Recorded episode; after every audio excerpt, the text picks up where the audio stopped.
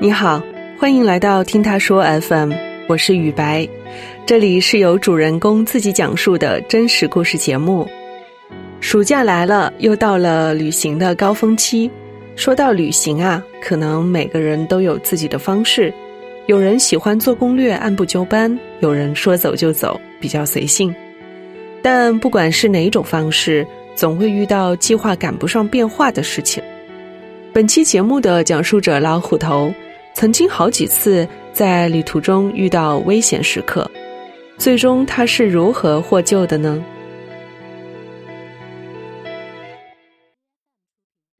大家好，我叫老虎头，今年二十九岁，是来自四川成都，算一个自由职业者吧。我是一个特别爱玩的人，我还去过蛮多地方的，我什么东西都喜欢去尝试。就经常会遇到一些紧急情况。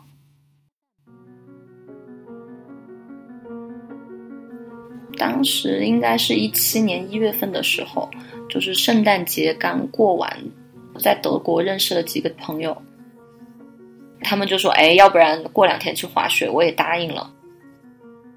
我印象当中的滑雪里面就是有那种老少皆宜的娱乐滑雪项目。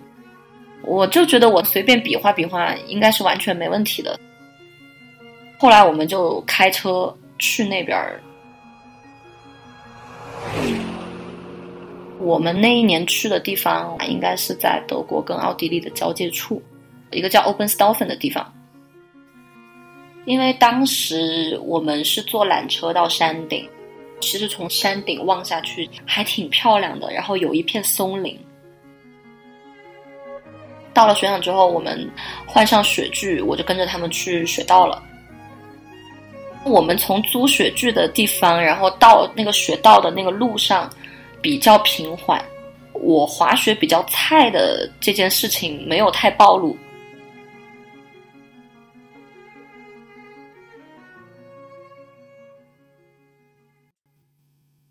因为欧洲的雪道是会分等级的，比如说绿道、蓝道、黑道之类的。然后黑道就是那种专业级别选手的一个赛道，所以他们是理所应当的会上黑道，然后我就跟着他们去了，他们就直接就下去了，然后很兴奋的尖叫呀什么的。等我一抬头的时候，人都已经不在了。对我当时滑雪也没想那么多，那就下去呗。然后黑道刚下去的那前几十米啊，我都觉得那个坡已经有一点点恐怖了，不是我的掌控范围了。就一个小小的入场之后，就紧接着就是一个非常急转弯的陡坡。就是下去的时候，我前面还会有人的，就是他们的速度会比我快，眼睁睁的看着他们又转弯了，但是我却控制不了我自己。我根本就没来得及反应过来，我直线冲下去，我甚至还有一点往左边偏移，而左边那边就是悬崖。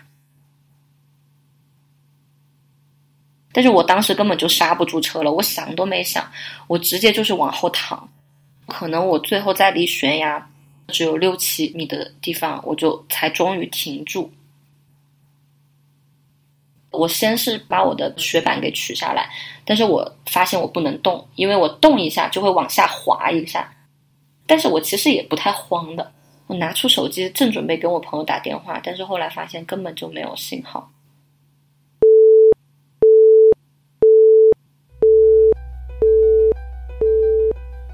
但是我往正常雪道那边就是白茫茫的一片，因为那边的坡也非常的陡，我并不知道下去会是什么样子的。但是手机没有信号之后，我就只能大声呼救啊，就 help me help，然后甚至尖叫。我我发现别人根本听不见，都没有人会往我这边侧目，可能听到了，往回望的时候都会望不到我人，所以我当时非常绝望，我就拿出手机，我都已经开始想在备忘录上面写遗书了。结果我的个人信息还没有写完，我的手机就冻关机了，还能怎么办？我就哭啊！我当时就是嚎啕大哭。因为我那个时候手机关机，我没有任何的时间概念，但是我能感觉到过了非常非常久，我脑子什么都没有想，我就坐在那个地方发呆，整理了一下情绪，实在没有办法决定，还是大声呼喊吧，只要有一点点可能性，都好。我突然看到一个人挖到了我的面前，然后我就一直想向他招手，但是我的幅度又不能太大，因为我不能动。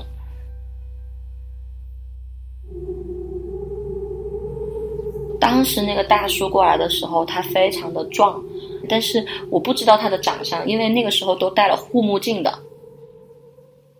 光凭他说话的声音，而且他也是一个德国人，他帮我脱掉了雪具，扶着我走到安全的地方了。我说往下还有多久？他说还有十几公里。Oh my god！我不要往下了，我要往上走。他说你不可能上去的，你只能往下。我就哭，我就跟他讲说，可是我不会滑雪呀。他就很无语，你知道吗？到最后是我在他前面，他在我后面，我是反手背过去抱着他的，我的雪板在他的雪板内侧，他是双腿夹住我的雪板，带我下去的，真的速度非常非常的快。就滑了二十分钟就下去了。我到平地上之后，我真的就抱着他哭了好久。我还记得他最后跟我说过一句话，他说：“你快去找你的爸爸妈妈吧。”等我还完雪具之后，我在餐厅的时候遇到了之前跟我一起去的那一些朋友。就从我上去到下去那一端，应该是有一个多两个小时吧。他们已经可能滑过几次，你在那开始喝啤酒了。我会觉得真的是我自己坑自己，你知道吗？在德国人他们所说的会跟不会，就真的是两个极端。当我说了会，他们就以为我跟他们一样会，就这样，他们非常诚实。到后来，德国人问我说会不会游泳，其实我后来游泳游得非常好，我都很谦虚的说会一点点。之后，我从德国回到了国内。一七年十月份的时候，又有约一帮朋友，然后去西藏自驾的，会经过一个阿里地区，那边就有一个冈仁波齐。因为他们其实也是户外爱好者，我当时是无脑跟他们，他们要去哪，我也从来不问目的地，不问第二天的打算。后来他们就告诉我说，明天要花两天的时间去冈仁波齐转山。然后我对冈仁波齐是没有什么概念的，当时他们就这样跟我科普了一下，冈仁波齐它其实是多个宗教中的神山，每年有非常多的人去转山，其实就是围着那个冈仁波齐峰转一圈。我听到这个，我是有一点拒绝这件事情的。我的徒步经历也就是四五公里，爬爬山呀之类的。但是中国有句话叫做“来都来了”，就是我在他们的盛情邀请下，我就说那行吧，我那我就走吧。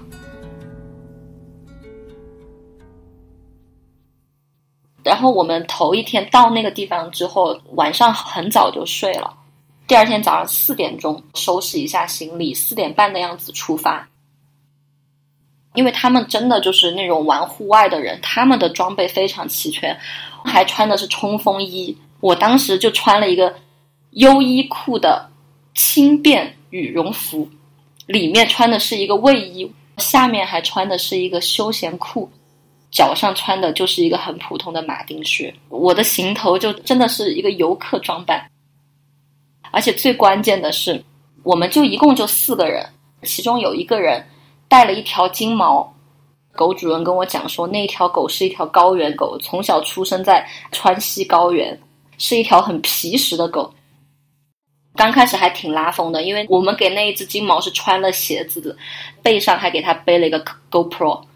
一路上我都跟那条狗的关系非常好，吃喝拉撒都是我在负责。转山的人其实不多，我一路上大概话遇到的人不超过五十个。在冈仁波齐的路上是遇到了两个韩国女生，但是她们的中文说的非常非常的好。但是那两个韩国妹子就明显的高反，站都站不稳了，就一直坐在石头旁边，靠着路人给他们的氧气瓶，他们才能勉强的维持这样子。当时就有人说，你可以叫救援车，但救援车要一千二百块钱。那两个妹子就非常非常的纠结，然后我在那个方劝他们，我说之后到更高的海拔，而且氧气瓶会不够用，千万不要硬撑着，因为现在才是四分之一、五分之一的路程，你们还有回头路。如果真正进入了的话，车是开不进去的，你们就真的没有办法了。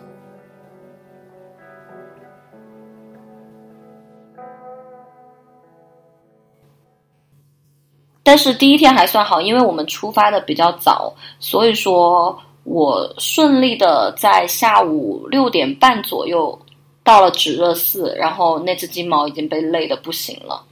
我们当天晚上可能八点钟不到就都睡了。第二天早上应该是七点半起来吃早餐，然后八点钟出发。但是第二天金毛它非常抗拒走路了，那条金毛有五十来斤，我又扛不动它，所以它停着，我也就只有停着。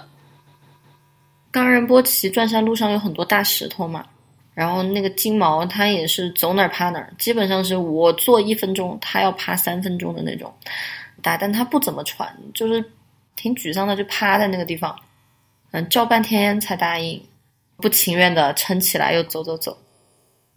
就一路上哄哄骗骗，吃吃零食，走了几公里吧，就到了非常难的那一段翻崖口了。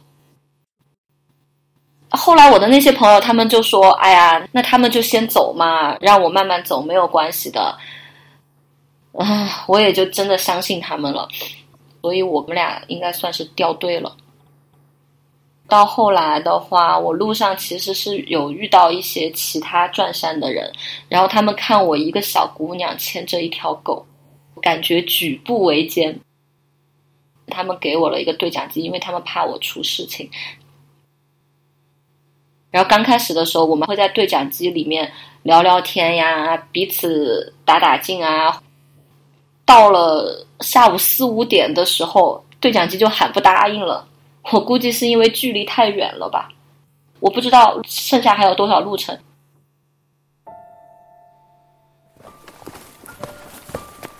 到了晚上的时候，我的第一个是我的手机电不多，我必须要全程的打电筒，而且关键是在黑暗里面，我分不清方向。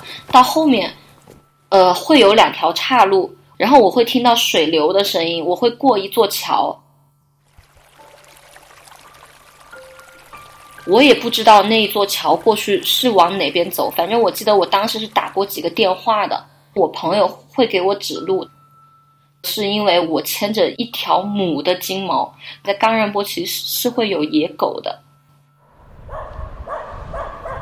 而且我我能分辨出来附近的狗，第一个是越来越多，越来越近，我就那一瞬间我就开始慌了，因为他们真的是野狗，我能感受到他们非常的饿。那些狗很亢奋啊！我拿手机的手电筒照的范围又很有限，我照不到它们。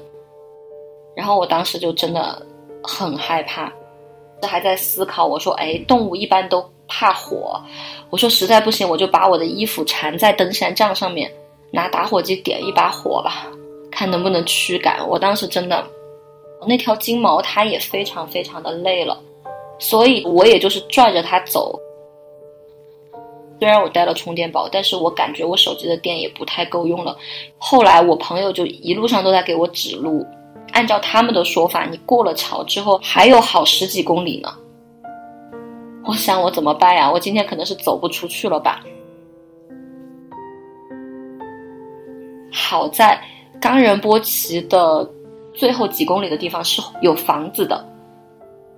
因为他们白天的时候去那个地方已经买过吃的了，所以他们就告诉我说一定要往前走，你不要放弃。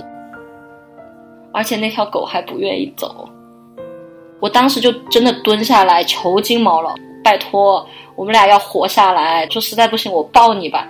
但其实我自己的体重也只有八十多斤，他有五十斤，我抱也抱不动，我就只有不停的去安抚他，不停的去劝他。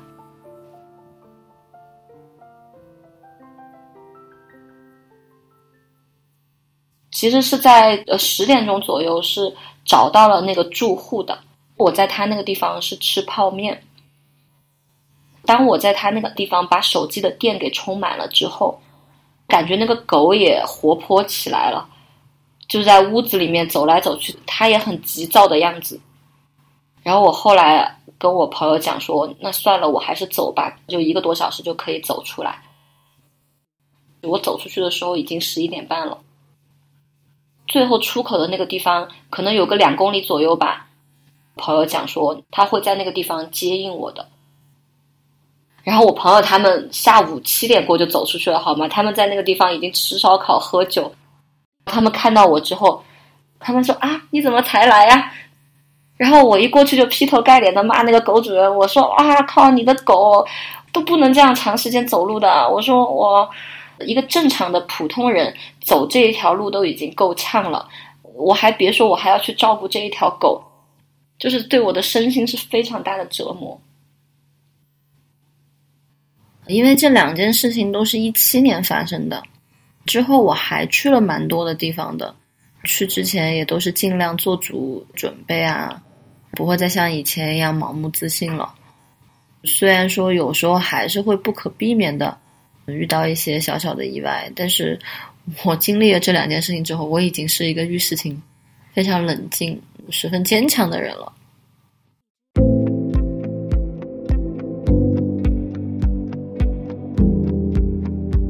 你在旅行时遇到过哪些危险呢？你又是怎样自救的？欢迎在我们的评论区留言。另外啊，提醒一句，现在疫情期间还是尽量减少外出。如果非要去旅行，一定要做好防护措施，安全第一。你现在正在收听的是真人故事节目《听他说 FM》，我是主播雨白，跟本故事有关的。更多的细节、图片和文字，我们都在微信公众号“听他说 FM” 同步推送，欢迎关注。如果你想分享你的故事，或是倾诉你的困惑，请跟我们联系。愿你的每个心声都有人倾听，每个故事都有回音。